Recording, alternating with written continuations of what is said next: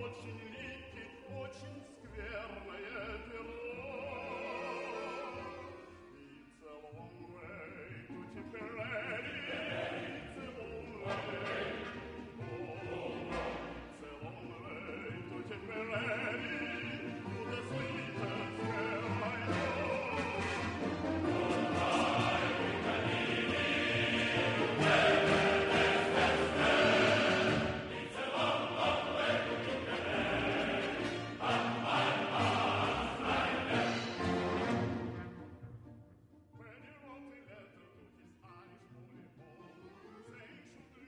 Esto es Blistocast.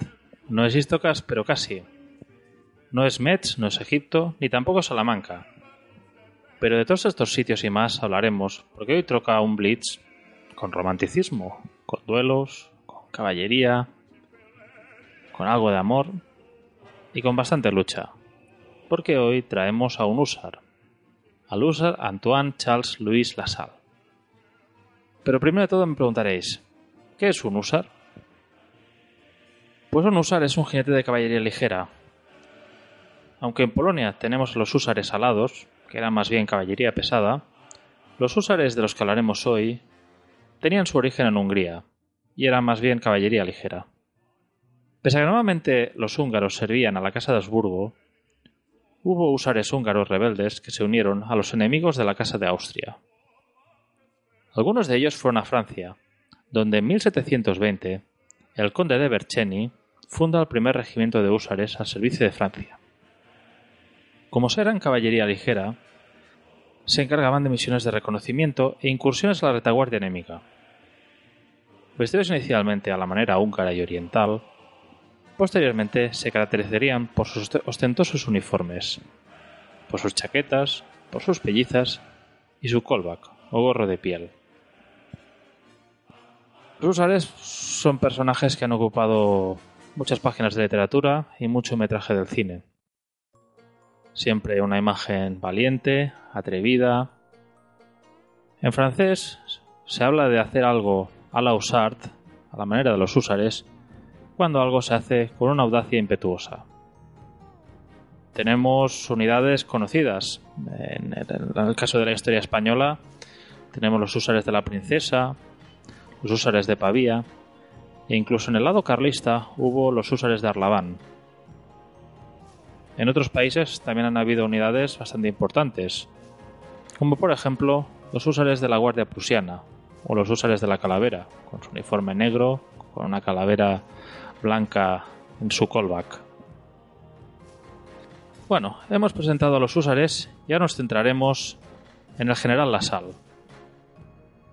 Antoine Charles Louis Lassalle nació en Metz el 10 de mayo de 1775, en una familia noble.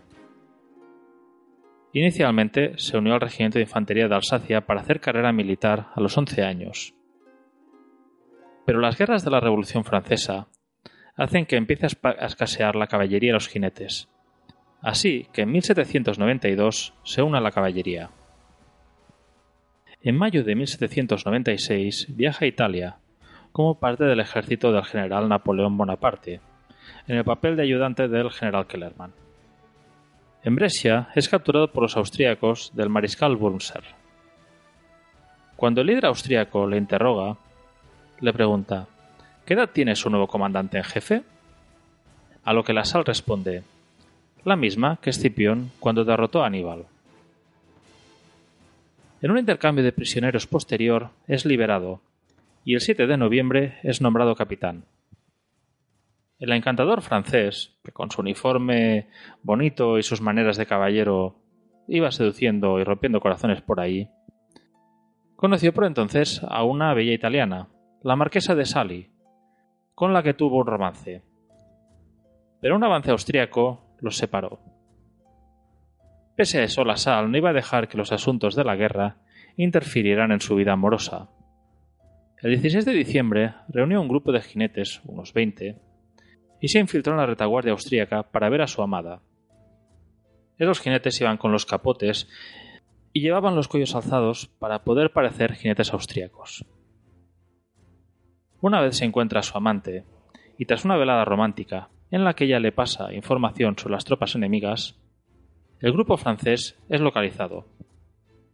La sal se escapa sin parte de su uniforme, con lo que podemos imaginarnos que desde luego fue una noche movida. Él y sus chicos se abren paso entre las tropas enemigas, montando un caballo capturado al enemigo. O sea, realmente tuvieron que abrirse paso peleando. Llegan al día 17 a las líneas francesas, mientras el general Bonaparte pasa a revista sus tropas. Cuando ve a los jinetes llegar, Napoleón pregunta a la sal ¿Qué caballo monta? Un caballo capturado al enemigo, le responde. El general le pregunta ¿Dónde? Y la sal responde, en Vincenza, señor. Evidentemente la, sorpresa, la respuesta descoloca a Napoleón, que sorprendido pregunta, ¿Está acaso usted loco? Y la sal con cara de póker responde, acabo de volver de allí y tengo noticias que creo que le interesarán. Entonces Napoleón se llevó al jinete aparte y empezó a hablar con él en privado por unos 15 minutos. Tras eso, la fue ascendido a jefe de escuadrón y empezó una relación muy buena entre ambos personajes. En 1797, la es transferido al 22 de cazadores a caballo. Viajará con Bonaparte a Egipto, y el 11 de febrero de 1799 salva la vida del general Davout cuando carga contra los mamelucos que le atacan. el general Davout estaba solo, fue atacado por el grupo de los mamelucos de Osman Bey y atacó con una serie de cazadores a caballo y dragones que iban con él. Fue un combate cruento, hubo bastantes pérdidas, pero el general Davout fue salvado. Y no olvidemos que posteriormente Davout será uno de los mejores tácticos del gran ejército, llegando a ser mariscal. La Sal irá alternando mandos entre unidades de húsares y de cazadores a caballo, los dos, las dos clases de caballería ligera que veía en el ejército francés, en una práctica muy común en la época. Posteriormente tras eso, viajará a España, en ese momento que España y Francia aún eran aliadas. En Salamanca se encaprichó de una dama y llevó a la banda regimental del décimo de húsares a casa de ella para tocarle una serenata en su puerta. En casa de esa chica estaba el general Víctor, el cual salió al balcón a saludar a la banda. Pero la sal, imperturbable, mientras su caballo hacía una reverencia, le dijo la serenata no es para usted, señor, sino para la dama. Los líos de la sal no acabaron allí. Cuando el prefecto de Hagen montó un baile sin invitarle a él ni a ningún oficial del décimo de húsares, se ofendió mucho. No dudó en ir al baile con sus húsares, entrar en el baile y empezar a tirar todas las cosas por la ventana de la sala. Manteles, platos, comida. Todo voló por el aire proyectado desde la ventana del palacio del prefecto. Dicho prefecto se enfadó bastante y acabó enviando una carta de protesta a París, que llegó a Napoleón, quien por lo visto le respondió Solo necesito una firma mía para hacer un prefecto, pero necesito más de veinte años para hacer un lasal. Al final, el húsar fue castigado con treinta días de arresto, y el prefecto fue destinado a otro lugar. En agosto de 1800 se recompensa al joven coronel Lassalle con armas de honor, un sable y dos pistolas de los talleres de Versalles. Estas armas le daban prerrogativas dentro de la Legión de Honor,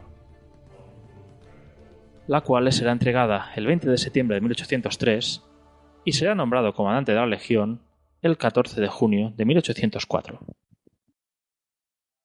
Tras la victoria en Austerlitz de 1805, Lassalle es nombrado general y participa en la campaña de 1806 contra Prusia, liderando una brigada que se ganará al monte de la Brigada Infernal. En Cedenik combate contra la caballería prusiana, haciéndola huir. Murat se lo describe a Napoleón diciendo: Los húsares cargaron con la rapidez de un rayo.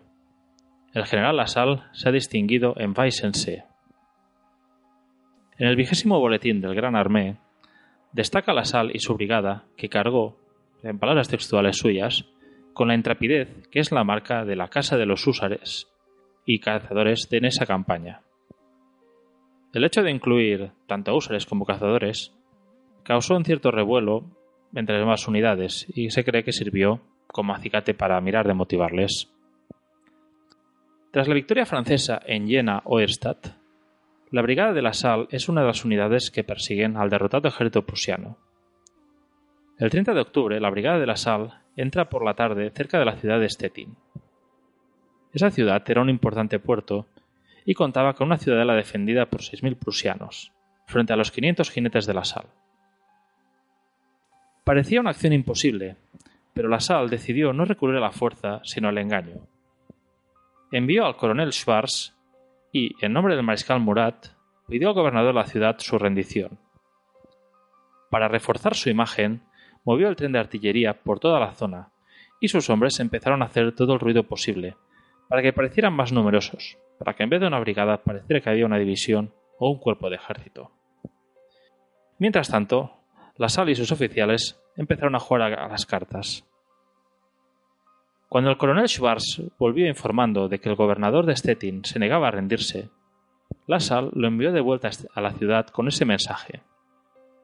Di a ese vejestorio de gobernador que si mañana a las ocho de la mañana no se ha rendido, la ciudad será bombardeada y atacada, la guarnición será pasada por las armas y la ciudad entregada al saqueo por 24 horas.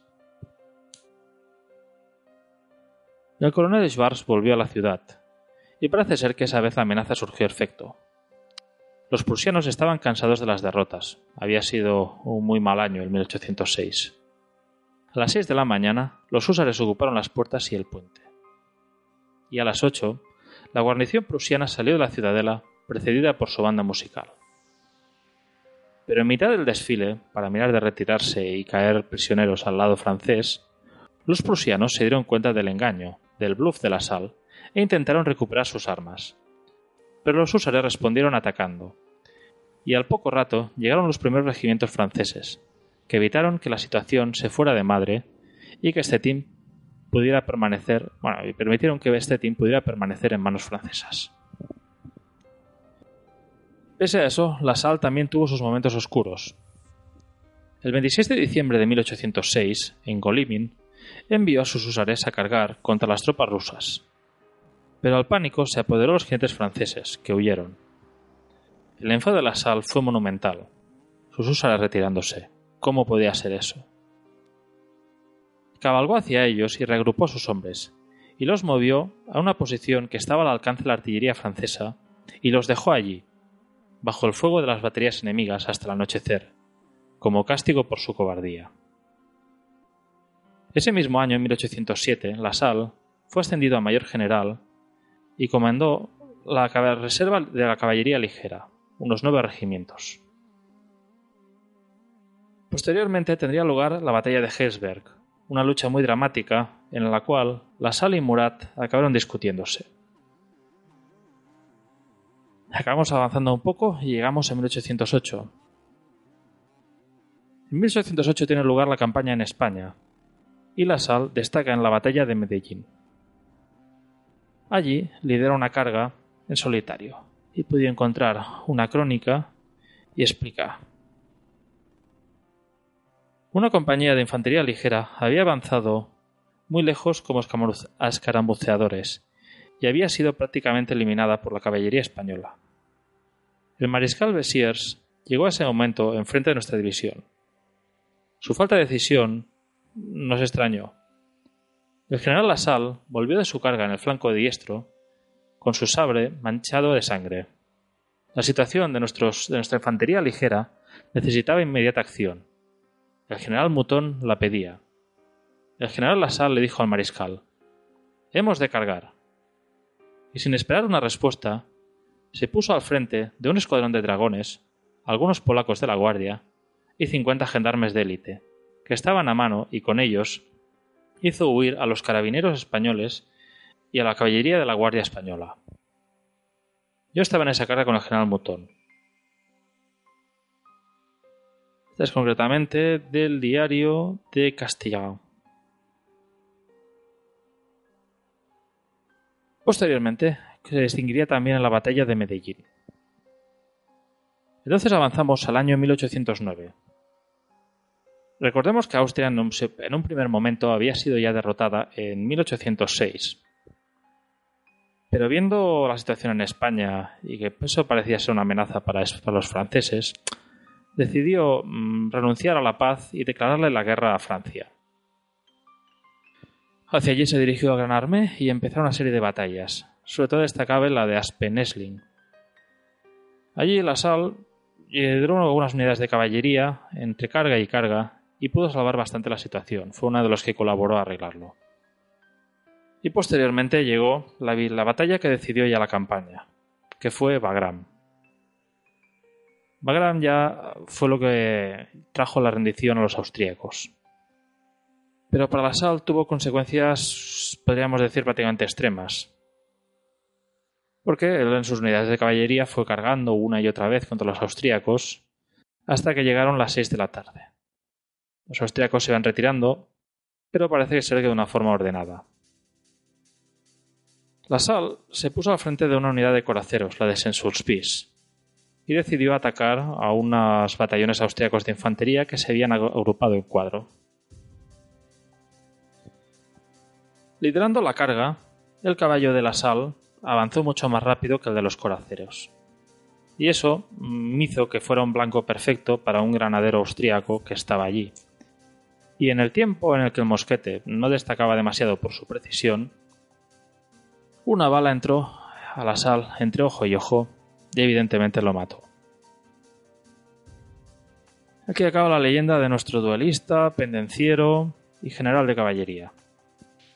Había una frase de el propio general Lasal que decía: Un usar que sigue vivo a los 30 años es un Juan Nadie. Si hacemos números, 1809-1775, Lasal murió con 33-34 años, aunque yo dudaría personalmente en llamarle un Juan Nadie. Bueno, Lasal y los Húsares nos han dejado bastante legado tanto a nivel literario como cinematográfico. Tenemos eh, la mítica novela de Joseph Conrad, posteriormente adaptada al cine por Ridley Scott, Los duelistas, de la cual, por lo que he leído en algunos sitios, parece ser que el personaje de Lusar Ferot estaría inspirado en el general Lasalle. También tenemos una obra de literatura inglesa y es que Arthur Conan Doyle pese a que se conozca por él, no solo escribió Sherlock Holmes, eh, también escribió una novela, Las aventuras de Lusar Gerard, que son, pues como dice el propio nombre, las aventuras de un Lusar francés con bastante inspiración del personaje que hemos hablado hoy. Para preparar esto eh, me apoyo bastante en un libro en concreto, francés, pasa que tuve suerte y lo encontré adaptado al, al inglés, que es Soldiers and Uniforms of Napoleonic Wars. Incluye ilustraciones de François Guillotul y de Jacques Girval y Patrice Courcelle. Luego entre ellos habrán tanto ilustradores como los escritores. Y bueno, esto, este ha sido este Blitz con temas de caballería y así. Y como este Blitz será lo primero que se publique en Istocas, grabado posteriormente a las JPOT de Málaga, pues bueno, como muchos recordaréis, yo estuve, fui parte de la fuerza expedicionaria de Istocast en estas JPOD y quería dar algunos agradecimientos y algunos saludos. Eh, primero de todo, dar las gracias al equipo que organizó las JPOD de Málaga. Eh, el lugar fue excelente, gente muy hospitalaria y atenta y han dejado el listón muy alto para Alicante el año que viene.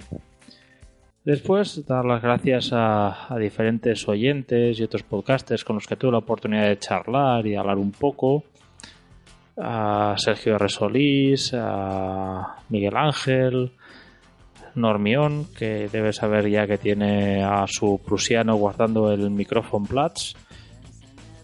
Gente como Guillermo, que fue un placer también eh, poder ponerle cara y carne y huesos por fin. Y también, y como último pero no menos importante, a dar las gracias a los oyentes que tuvieron a bien votarnos para el premio al mejor podcast eh, de las Spot. Muchísimas gracias, ya lo colgué en Twitter y en redes sociales, que tenemos unos oyentes que no nos los merecemos, de lo mejor, de lo mejor. Y la verdad es que afrontar, eh, decir que ha hecho mucha ilusión este premio, evidentemente pues a nadie le amarga un dulce.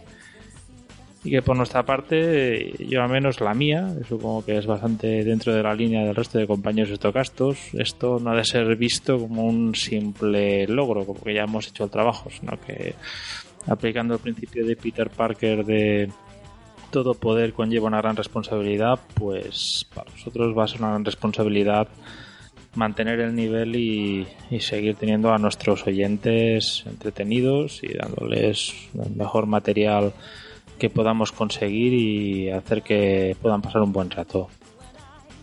Muchísimas gracias y nos vamos viendo por las redes sociales y por aquí. Un abrazo. Adeu.